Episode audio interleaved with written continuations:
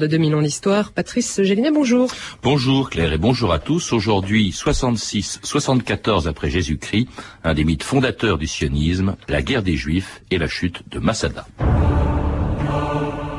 Un rocher de grande circonférence, entouré de tous côtés de profonds précipices, capable de frapper l'épouvante les plus hardis. Au sommet, le grand prêtre Jonathan avait fait élever une citadelle qu'il appela Masada. Flavius Joseph.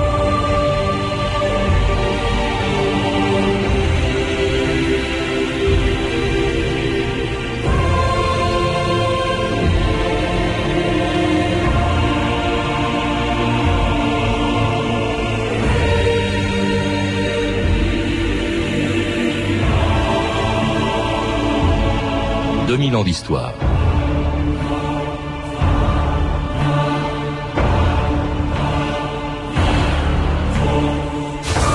Sur la rive occidentale de la mer Morte, dans une des régions les plus sauvages du Proche-Orient, se dresse un plateau qui domine de 400 mètres le désert de Judée. Tombé dans l'oubli pendant plus de 18 siècles, le plateau de Masada est aujourd'hui visité par des milliers de touristes venus voir cette forteresse naturelle où en 74 après Jésus-Christ, plus de 900 juifs se sont donné la mort plutôt que de se rendre à la dixième légion romaine de Flavius Silva. C'était le dernier acte d'une guerre commencée huit ans plus tôt, lorsqu'en 66 après Jésus-Christ, les Juifs s'étaient révoltés contre les Romains dont ils ne supportaient ni les impôts, ni l'autorité, ni surtout la religion. Cet animal offert en sacrifice est né quand la lune se trouvait dans la plus favorable des seize zones son foie ne présente aucune tache suspecte et il n'y a pas de substance étrangère. Tous les présages sont favorables pour la campagne que vous allez entreprendre pour la plus grande gloire de Rome et de l'empereur qui régit la destinée de votre empire.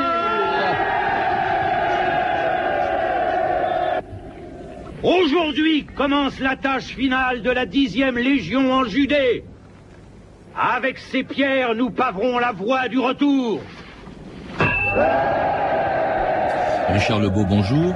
Vous êtes historien, spécialiste des religions anciennes du, Proche-Orient. Alors nous allons parler avec vous d'un des moments les plus importants de, l'histoire des Juifs, la chute de la citadelle de, de, Masada, le suicide de ses défenseurs qui étaient les derniers Juifs à résister à l'occupation romaine. Alors en lisant l'Atlas des Hébreux que vous venez d'écrire aux, éditions Autrement, j'étais surpris par le nombre de Juifs qui vivaient à cette époque dans l'Empire romain. Vous parlez de un dixième de l'ensemble de la population romaine, oui, pas de l'Empire. Oui, ce sont des, des évaluations sur un bassin méditerranéen qu'on évalue entre 60 et 89 millions d'habitants, ça veut dire qu'il y aurait entre 6 et 8 millions d'habitants.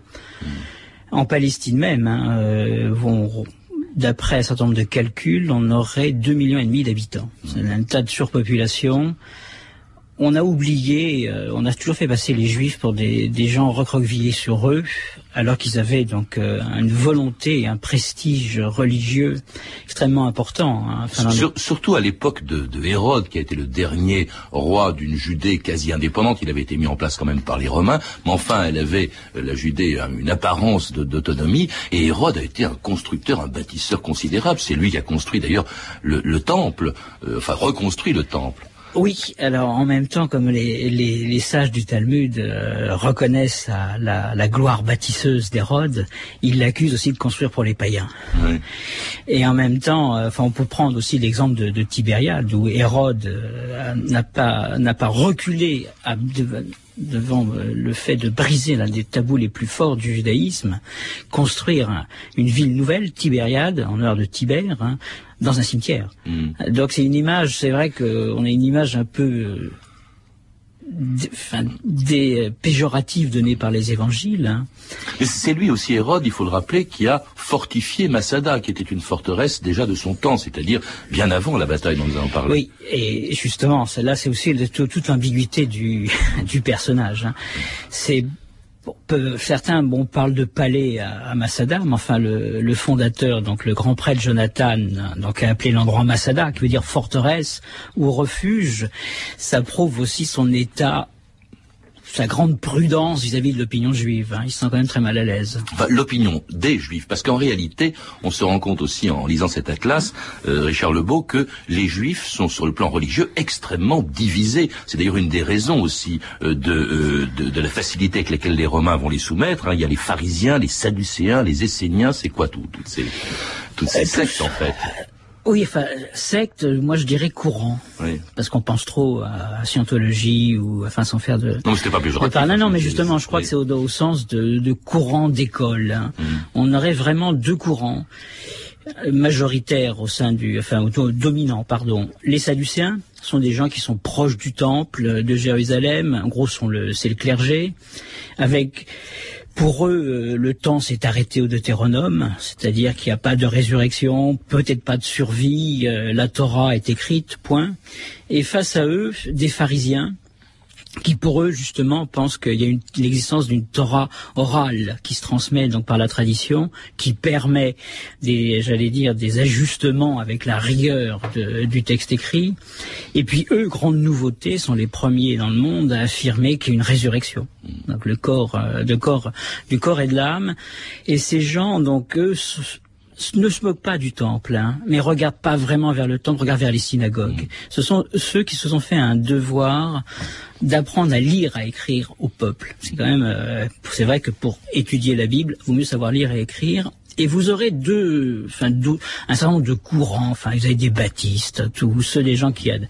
Donc, euh, je pense à, Jean-Baptiste ou des, des gens oui, à ce moment-là, il faut rappeler, le christianisme vient à peine de commencer. On distingue pas trop les deux religions. Il est, lui, le christianisme, il est un peu justement à cheval, un peu sur un certain nombre de courants. Mhm. Et je pense aux deux autres courants cités par Flavius Joseph, hein, dont on a déjà entendu un, un certain nombre d'extraits. C'est, je pense aux Esséniens et puis surtout aux Zélotes et ces zélotes qui commencent vraiment, enfin la, guerre juive, souvent on l'a fait passer à 66, mais un, un Galiléen, Judas de Galilée, commence à se révolter hein, donc en, en l'an 6 en Galilée c'est l'année où la, la, la, la, Judée, la Judée justement, où en gros le pouvoir avant Rome c'était plutôt un mm. pouvoir fantomatique, c'est une prise directe. Mm.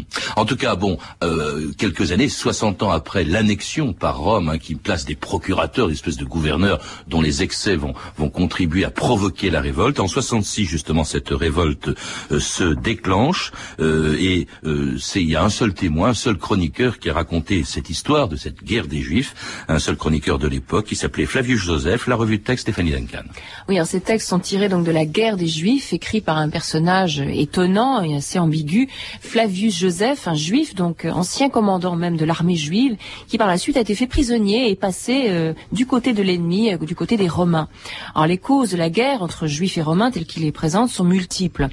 D'abord, les provocations de l'armée romaine à l'égard de la religion juive se multiplient. Par exemple, écrit Flavius Joseph, ce jour-là, la fête des Azimes avait amené un grand concours de peuple à Jérusalem, et la cohorte romaine avait pris position sur le portique du temple. Un des soldats retroussa sa tenue, puis s'étant penché dans une posture indécente, fit voir son derrière et émit un bruit en rapport avec sa position. Rendue furieuse par cette provocation, la foule entière, avec des clameurs hostiles, réclama le châtiment du soldat. Un peu plus tard, poursuit Flavius Joseph, un soldat trouvant dans un village un livre contenant la sainte loi le déchira et le mit au feu. Et le procurateur lui-même, hein, représentant du pouvoir romain, Florus, qui ne songe lui qu'à s'enrichir, multiplie les provocations.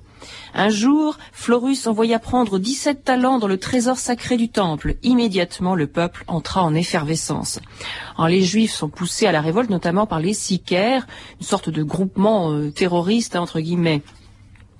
Les sicaires assassinaient en plein jour et au cœur de la ville. Ils opéraient surtout pendant les fêtes, mêlés à la foule, et portant, dissimulés sous leurs vêtements, un petit glaive dont ils frappaient leurs ennemis. La sica, justement, d'où leur nom. voilà. Puis quand leurs victimes s'écroulaient, leurs meurtriers joignaient leurs cris d'horreur à ceux de la foule et ainsi ils n'étaient jamais pris.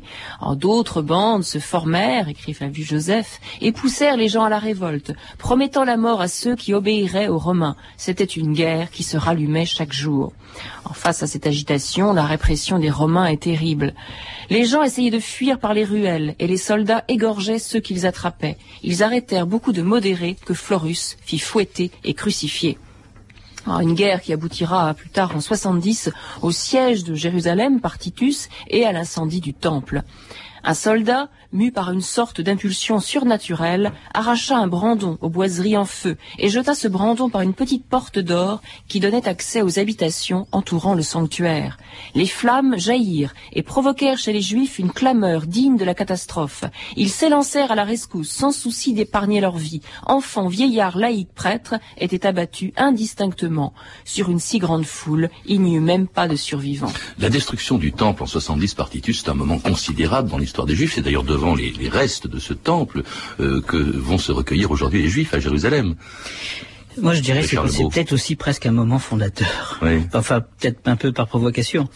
Mais on peut se poser la question, c'est si sans, incendie du temple, si le judaïsme ne serait pas encore, euh, existerait pas encore aujourd'hui, car euh, les seuls qui réussissent, qui réchappent à cette catastrophe sont les pharisiens, comme je vous l'ai dit tout à l'heure, donc eux avaient déjà remplacé la prière par le sacrifice, se tournaient beaucoup plus le cœur vers les synagogues que vers le temple.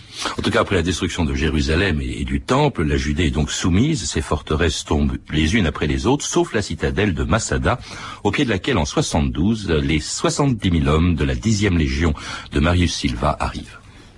Juifs de Massada, vous avez le salut de votre empereur. Je suis venu vous faire part du dernier mot d'ordre de Vespasien. Il est temps de vous rendre. L'empereur, dans sa clémence, vous laisse la vie et la liberté. C'est vraiment la paix qu'il désire et il la fera. D'ailleurs, les autres juifs ne demandent que cela.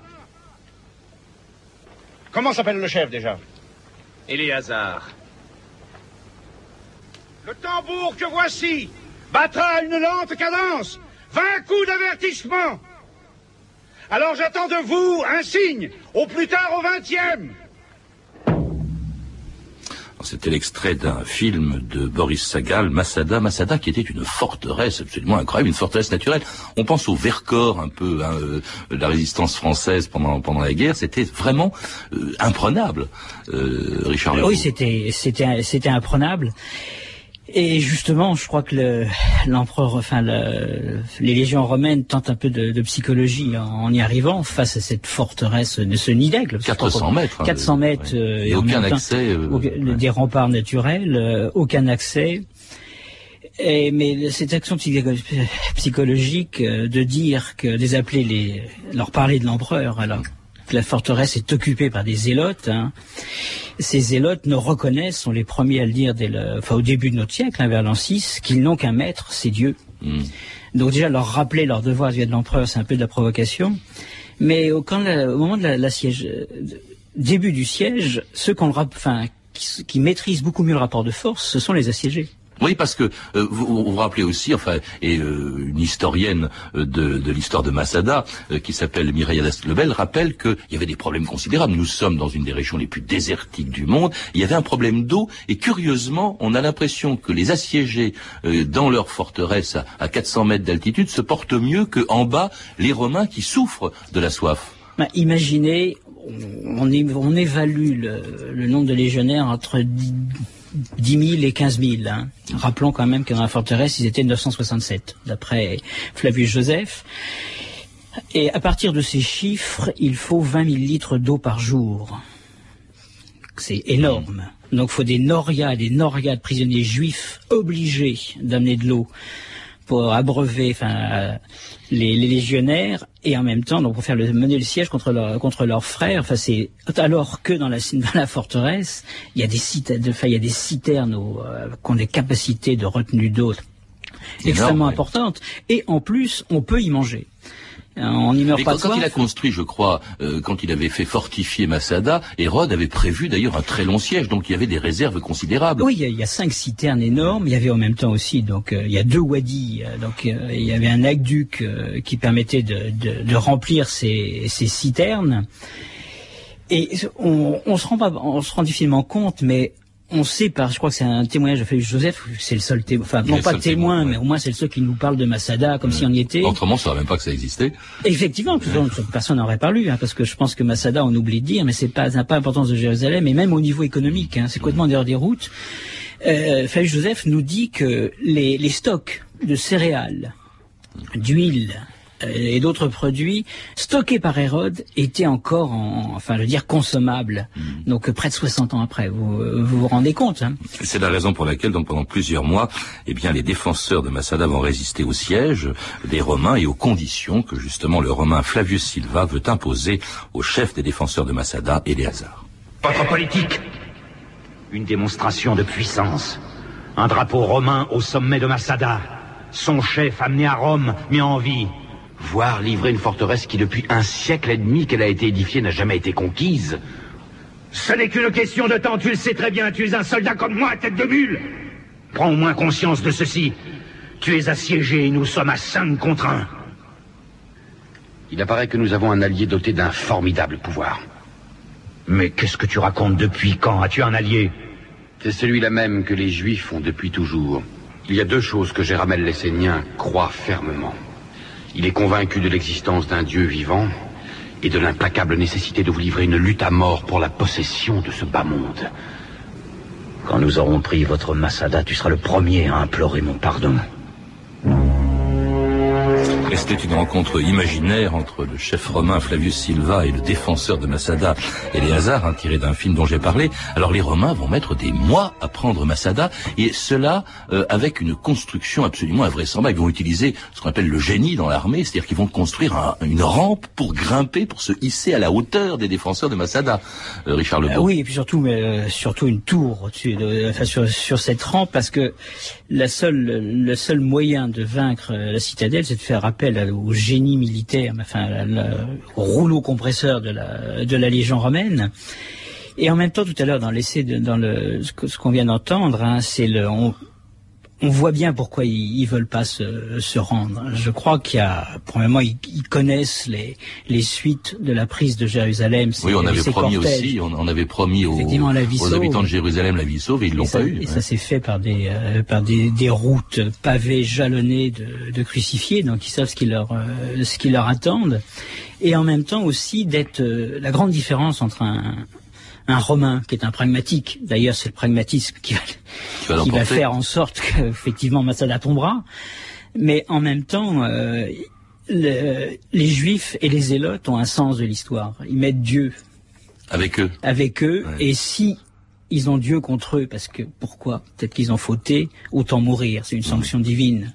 Mais ça, on y reviendra. Mais en attendant, c'est cette espèce de construction, c'est absolument hallucinant. Quand on voit des photos de Masada, ou quand on voit Masada, si on s'y rend, c'est quand même immense, 400 mètres de haut, et on construit une rampe, donc, pour attaquer euh, le, la, la, forteresse. Oui, et, euh, et, de cette façon-là, après, donc on va pouvoir, donc euh, une fois qu'on, on devient, c'est remettre. Ça, c'est le, le, génie militaire romain qui utilise une petite particularité du site, c'est qu'il y a une aspect, enfin une petite colline. Hein. Donc ils vont construire une sur quelque chose qui a 25 mètres. Rappelons quand même que les remparts ont, naturels ont 400 mètres. Hein. Mmh. Construire une immense rampe avec une tour qui va leur permettre après donc de défoncer les à coups de, de bélier et d'enflammer euh, Masada qui était quelque chose enfin, des, des remparts qui font presque 3, 3 km de long enfin c'est c'est c'est vraiment c'est c'est un index en plus ce qu'on imagine mal, c'est qu'au départ, c'est un palais, un palais fortifié qui est devenu une forteresse, hein, parce que les, les zélotes sont là depuis euh, maintenant depuis 66. Hein, ils ont euh, même avant, donc ils ont eu le temps de transformer complètement le site, de construire une deuxième, un deuxième rempart. Euh, ils se sentent presque en sécurité. Hein. Et c'est au moment où les justement les Romains sont sur le point de démolir les murailles de Massada que la veille au soir, donc Éléazar demande à tous les habitants de la citadelle de se suicider. Vous pouvez choisir de vous battre demain matin. Ils vous tueront ou feront des esclaves de vous. Vous pouvez vous cacher des Romains, mais ils vous trouveront. Vous pouvez enfin faire choix de les frustrer de leur victoire en vous supprimant. Et là, ces Romains se souviendront de vous. Tout à l'heure, dans le palais, nous avons tiré au sort. Il est bien évident que parmi les zélotes, il y a des hommes qui en savent plus sur la manière de tuer que la morale ne le tolère. Aussi dix d'entre eux sont-ils prêts à aider tous ceux qui, en éprouveront le besoin. D'abord, je vais prier. Ensuite, tu m'aideras. Et c'est ainsi donc que les 967, je crois, défenseurs de Masada, euh, aussi bien les, hommes, les militaires, que les femmes, que les enfants, que les vieillards vont se suicider et que euh, l'armée romaine va rentrer, va se retrouver devant, je crois qu'il y avait seulement deux survivants, raconte Philippe Joseph. Euh, il y en aurait peut-être plus d'après les... Enfin, ce serait, je crois, une femme et cinq enfants. Et d'après les, les, fouilles menées par Yigal Yadin, qui est quand même l'inventeur au sens archéologique du terme de Masada, enfin, on se pose la question de retrouver donc des corps, mais ce qui est, ce qui est effrayant, c'est que le texte, donc vous venez de lire, hein, qui est donc fait Joseph, est confirmé par l'archéologie. Mm. Alors c'est pas tout à fait un suicide collectif. Hein. Il y a un assassinat entre guillemets et un suicide. Quand je dis un assassinat, j'aurais plutôt un, un holocauste. N'oublions pas que, comme la Passion du Christ, ça se fait le jour de Pâques. Donc on immole. Enfin, il y a un texte juif qui parle que femmes, vieillards et enfants sont portés en holocauste à Yahvé. Parce qu'en principe, la, la, religion juive, comme la plupart des religions, interdit le suicide. Je crois même que le cadavre d'un suicidé devait être laissé sans sépulture, sans sépulture jusqu'au coucher du soleil. Oui, tout à fait. Là, c'est pas on, on voit bien d'ailleurs quand même, c'est toute l'ambiguïté, c'est que les, les, exemples que cite Flavius Joseph pour monter un peu le, enfin, que prend Éléazar Ben Yair, donc le, le, chef, le défenseur de la garnison, il les trouve euh, chez des Indiens. Alors, pardon, immolés par le feu. Euh, oui, les, Indiens d'Inde. Ce qui est étonnant quand même, euh, Richard Lebeau, c'est que euh, cette histoire, on ne la connaîtrait absolument pas sans les textes de Flavius Joseph. Et après la chute de Massada, donc la Judée est soumise. Il y aura un autre soulèvement ensuite un siècle plus tard, mais elle est soumise. Et le site de Massada sera d'abord occupé pendant, je crois, une quarantaine d'années par une garnison romaine, et puis plus tard, ensuite, par des moines byzantins, des moines chrétiens. Donc il y a même une église, je crois, au sommet de, de, Baptistère. Et c'est totalement oublié jusqu'au au XIXe siècle. Personne ne pense plus, ne visite plus, ne voit plus, ne se promène plus sur la forteresse de Masada. Non, c'est pas c'est pas très étonnant. Hein. C'est en fin de compte, euh, Masada, c'est aussi l'échec de la de, la révolte. Hein. C'est c'est pas d'ailleurs les si on voit ceux qui parlent, c'est soit les chrétiens qui en parlaient un petit peu dans des événements. C'est le symbole là aussi de après la chute du temple, du triomphe du christianisme et de la sanction divine pour les euh, pour les juifs. Donc, et surtout, les Juifs vont se reconstruire. Les, descendants des pharisiens, enfin, toute cette lignée de, grands rabbins, je pense à Gamaliel et, les autres. Ils préfèrent oublier Masada, c'est ça? Ils préfèrent oublier Masada, puis même Masada, on en parle, on n'en parle plus. Et en revanche, n'oublions pas que Masada veut dire refuge. Hmm. Et c'est les, premiers sionistes au XIXe siècle, puis surtout au tournant du XIXe et du XXe, grâce à un poème de le poème de, de Masada écrit par euh, par Lamdan hein, qui va d'ailleurs Isaac Lamdan, oui. oui. Isaac Lamdan qui va être écrit dans les je crois la première fois il va être publié dans les, entre les années 20 et 30 sur place hein, je veux dire euh, pas loin de en, en ce qui est aujourd'hui Israël et euh, il fait intervenir quand il écrit son poème en gros qu'est-ce qu'on a à faire aujourd'hui en tant que juif face au pogrom face à ci face à ça? Faut se protéger et on retombe sur Masada, ce, ce refuge. Qui, est, devenu un, un, mythe fondateur du sionisme à, ce moment-là. Avec ce dernier vers, enfin cette, cette dernière phrase, euh, plus jamais Masada ne, ne tombera. Mais je crois justement que ça a servi pendant des années. Euh, on retrouvait cette phrase, plus jamais Masada ne tombera, dans le serment prêté encore aux enfin qui a été prêté pendant longtemps par les unités blindées israéliennes. Oui. Et, on dit que Masada, au fond, c'est un peu ce que a vécu ou ce qu'ont ressenti pendant longtemps les habitants d'Israël. C'est un peu, au fond, une mentalité d'assiégé. Tout à fait. Non, mais je crois que justement, c'est le, ce mythe qui se construit en gros, enfin, au début du début du XXe siècle, et il va perdurer euh, jusqu'en 67. Hein. Je pense, je pense pas cette date au hasard. Vous savez très bien que c'est la guerre des six jours et surtout la reconquête de Jérusalem, et puis avec euh, conquête du, Sinaï, de la Cisjordanie et, et du Golan où Israël ne se sent plus assiégé. Et deuxièmement, en même temps, les temps ont changé aussi. On commence à se poser si vraiment le suicide, c'est si bien que ça. Hmm. On se pose des questions sur cette sur, cet acte. Est-ce qu'ils ont eu peur d'affronter les, les, Romains? Enfin bon, ça laisse un, un malaise. Parce que l'archéologie aussi Il n'y a pas que le poème de, de Lamdan, il y a aussi l'archéologie qui est venue au secours, au fond, en quelque sorte, du sionisme, jusqu'en 67, comme vous le dites. Euh, et vous, vous me disiez avant que l'émission commence que, d'ailleurs, la plupart des grands généraux israéliens étaient tous des archéologues. Oui, ou tout du moins, enfin, peut-être tout, j'exagère un peu, mais énormément, beaucoup, et oui. surtout, il faut, faut quand même citer, donc on, on, on, on citait tout à l'heure Yadin, hein, euh, qui est vraiment le, le, le monsieur euh, de l'archéologie euh, de Masada. N'oublions pas euh, Dayan, hein, Moshe Dayan, et puis bon, quelqu'un pour qui j'ai beaucoup de respect, euh, Is- Isaac Rabin, hein, Mm. et ces gens-là euh, sont venus, sont venus, à, on faisait de l'archéologie pour trouver une réponse à la question en gros, euh, comment on peut on peut sortir de ne- on peut se protéger. Et Masada a, cette euh, a cette particularité là d'être euh, on a toujours présenté euh, un peu l'an- l'antithèse du ghetto de Varsovie. Hein. Ce ne sont pas des agneaux Ouais. là. Ouais. Et, à quoi ça ressemble, Masada? Je crois que vous visitez Ah, Masada, vous souvent. faut y aller parce que c'est c'est extraordinaire. Vous savez, donc euh, c'est un piton rocheux qui domine, on a dit de, de 400, de 400 mètres, dans un dans un dans un paysage mais d'une rare désolation, hein, avec euh, dominé en même temps par la cette espèce de lac euh, qui est la lac immobile lourd, qui est la qui est, la mer morte. C'est vraiment c'est c'est saisissant. Hein. Il y a c'est vraiment un espace sans vie et on est on est vraiment écrasé par ce par ce piton rocheux. Alors aujourd'hui il y a un ascenseur, mais avant quand on montait comme les Romains par le chemin du serpent, on comprenait la difficulté de prendre Masada. Merci Richard Lebeau. Je rappelle que vous êtes donc co-auteur avec Claire Levasseur de l'Atlas des Hébreux, publié chez Autrement, également l'auteur d'une Histoire des Hébreux, publié chez Talendier.